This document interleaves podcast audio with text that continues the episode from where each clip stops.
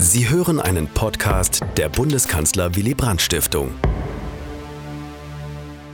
Erneuerung, so lautet das Jahresmotto der Bundeskanzler Willy Brandt Stiftung in diesem Jahr. Die Stiftung richtet den Blick auf die politischen Leistungen der sozialliberalen Koalition unter Willy Brandt, die Modernisierung des Landes und der Anstoß von Debatten, die bis in die Gegenwart hinein fortwirken.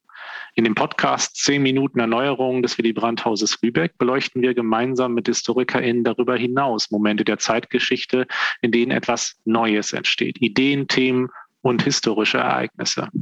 61 Männer und vier Frauen bilden 1948-49 den Parlamentarischen Rat in Bonn. Er arbeitet das Grundgesetz aus, das bis heute gilt und unsere Verfassung ist. Ein Satz darin klingt sehr unauffällig und ist für uns heute selbstverständlich. Männer und Frauen sind gleichberechtigt, heißt es in Artikel 3 Absatz 2. Warum dieser Satz so wichtig ist, darüber spreche ich heute mit Dr. Kerstin Wolf. Sie ist Historikerin im Archiv der Deutschen Frauenbewegung in Kassel. Ich grüße Sie, Frau Wolf. Ja, ich grüße Sie. Hallo. Liebe Frau Wolf, beschreiben Sie doch kurz, wie die Lage nach dem Krieg ist und welche Position Frauen in Politik und Gesellschaft einnehmen. Ja, die Situation nach 1945 ist schon eine sehr spezielle. Wir haben ausgesprochen viele Frauen, die wie man das ja immer so schön sagt, irgendwie die Ärmel hochkrempeln und versuchen, das Land wieder aufzubauen, wobei man da auch immer sehr kritisch sein muss. Also die Trümmerfrauen, die immer sehr gerne aufs Schild gehoben werden, sind sicher ein Mythos. Aber äh, was wir haben, sind äh, viele Frauen, die für das Überleben der Familien zuständig sind.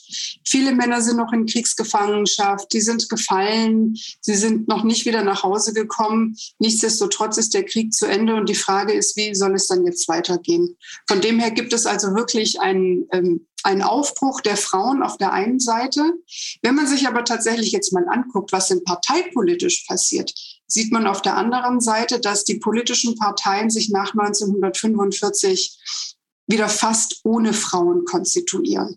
Also wir haben auf der einen Seite ein eine wichtige Position von Frauen in dieser direkten Nachkriegszeit, wenn es um das Überleben geht. Und wir haben auf der anderen Seite eine Konstituierung einer parteipolitischen Demokratie, die nicht so aufgebaut ist, dass man sagen könnte, sie wäre geschlechterparitätisch aufgestellt. Ja, ich hatte es gerade schon gesagt, im Parlamentarischen Rat sitzen auch eben nur vier Frauen und 61 Männer. Ähm, und dieser Parlamentarische Rat, der arbeitet nun das Grundgesetz aus. Dort kursiert eine Version, ein Satz, der Teil des neuen Grundgesetzes werden soll. Alle Männer und Frauen haben grundsätzlich dieselben staatsbürgerlichen Rechte und Pflichten. Hm, das klingt doch auch schon gar nicht schlecht. Was ist der Unterschied zu dem Satz, Männer und Frauen sind gleichberechtigt, der es ja schlussendlich ins Grundgesetz geschafft hat? Ja, Sie haben schon recht. Wenn man sich das mal so anhört, hört sich das tatsächlich gar nicht schlecht an. Aber nun haben wir es jetzt mit Juristen zu tun und mit Juristinnen, die ja dann immer sehr genau irgendwie auf die Wörter achten. Und wir haben zwei Wörter in, dieser, in diesem Entwurf, die sehr fragwürdig sind. Das eine ist das grundsätzlich und das andere ist das staatsbürgerlich.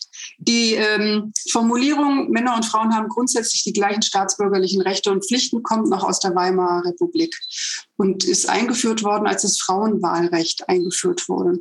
Und das ist auch der Punkt. Staatsbürgerliche Rechte und Pflichten haben immer etwas mit demokratischen verfassten Verfahren zu tun, also mit dem Wahlrecht, die Einführung des aktiven und passiven Wahlrechtes. Das haben Frauen nun. Aber was dieser Satz nun überhaupt gar nicht antastet, ist das bürgerliche Gesetzbuch von 1900 und vor allen Dingen nicht die ehefrauenfeindlichen Regelungen im Familienrecht.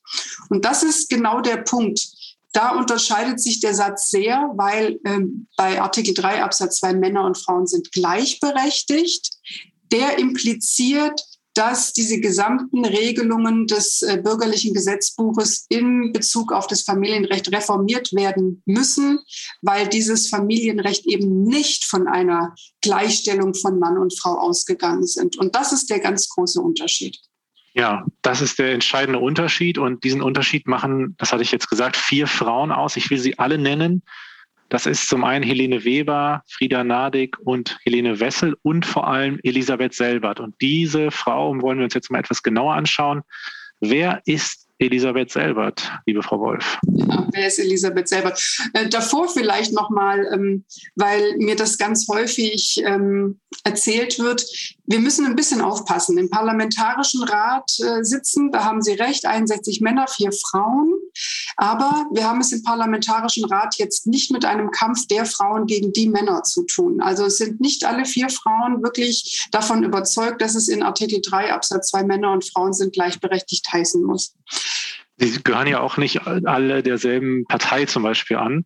Ähm, und dementsprechend haben sie natürlich unterschiedliche Auffassungen. Also das äh, wäre ja ein Punkt, den man da erwähnen darf. Das ist genau das ganz Entscheidende und das muss immer wieder auch gesagt werden, dass es hier sich um eine parteipolitische Zielsetzung handelt und dass eben Frauen im Parlamentarischen Rat nicht nur, weil sie Frauen sind, alle die gleiche Meinung haben.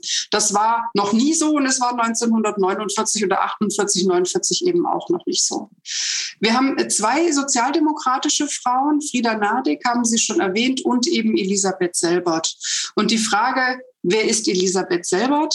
Elisabeth Selbert ist Juristin, Sie ist Anwältin, sie kommt aus Kassel, hat relativ spät in ihrem Leben erst ihr Abitur gemacht, ist dann äh, zum Studium nach Marburg gegangen, hatte unglaubliches Glück, dass sie 1934 noch als Anwältin zugelassen wurde, bevor die Nationalsozialisten ihr Gesetz, dass Frauen eben nicht mehr als Anwältin zugelassen werden können, durchgesetzt bekommen haben ist dann, ähm, hat dann mit ihrer Anwaltstätigkeit die Familie durch den Nationalsozialismus bekommen.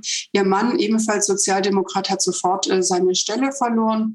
Und nach 1945 ist sie zusammen mit ihrem Mann, sind sie also diejenigen, die dann sofort wieder anfangen, die SPD mit aufzubauen, die Demokratie in Deutschland wieder mit aufzubauen. Und sie wird, und jetzt verspreche ich mich nicht, Sie wird durch Niedersachsen in den Parlamentarischen Rat berufen, eben nicht durch Hessen. Hessen hatte seine Plätze nämlich schon vergeben.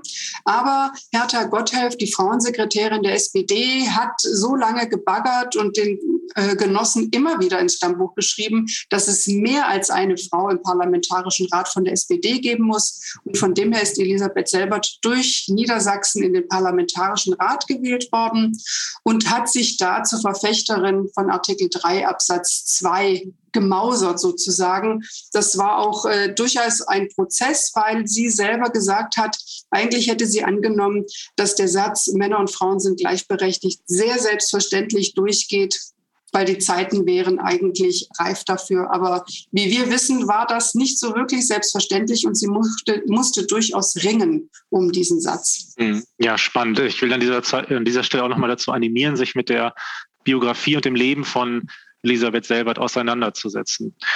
Ähm, ja, das Grundgesetz tritt am 24. Mai 1949 um Mitternacht in Kraft und damit auch unser Artikel 3 Absatz 2.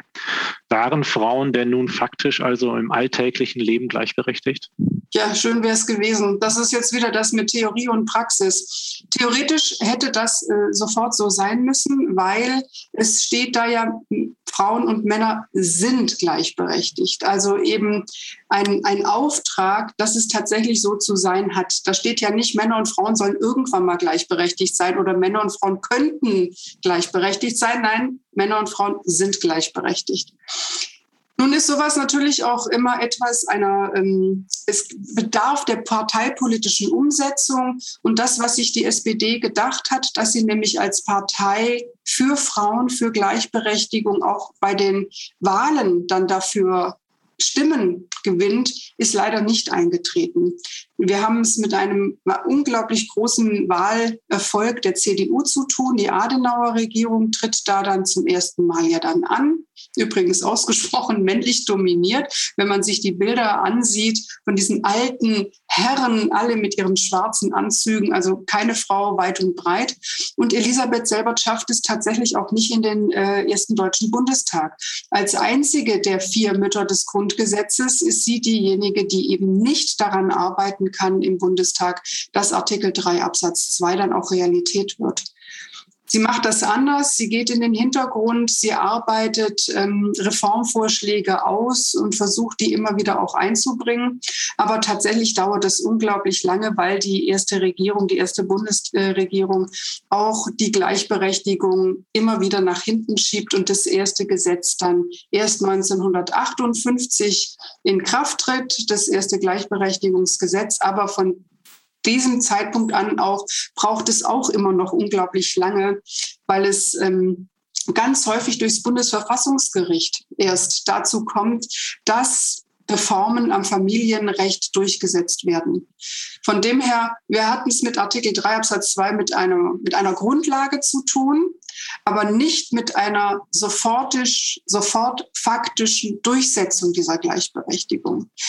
An dieser Stelle möchte ich mal daran erinnern, das finde ich nämlich auch immer noch mal sehr interessant. Ich meine, ähm, wir haben nach 1945 ja zwei deutsche Staaten und in der DDR gibt es einen ähnlichen Satz, um nicht zu sagen, die DDR war da sehr viel weiter. Mann und Frau sind gleichberechtigt, heißt es in der DDR-Verfassung. Und dann kommt, und alle Gesetze, die dem entgegenstehen, sind mit sofortiger Wirkung aufgehoben.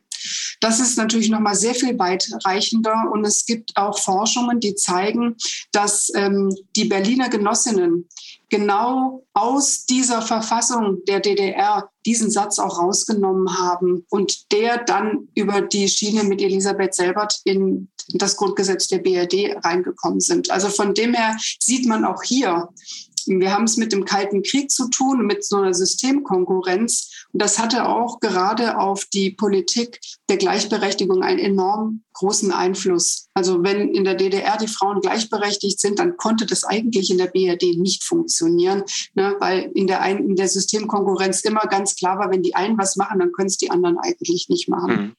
Ja, spannend. Ähm, wir haben jetzt über Artikel 3 Absatz 2 gesprochen. Ähm, ein Fundament für Gleichberechtigung, aber nicht die faktische Umsetzung der Gleichberechtigung. Ich danke Ihnen, liebe Frau Wolf, für das Gespräch. Ich danke Ihnen auch.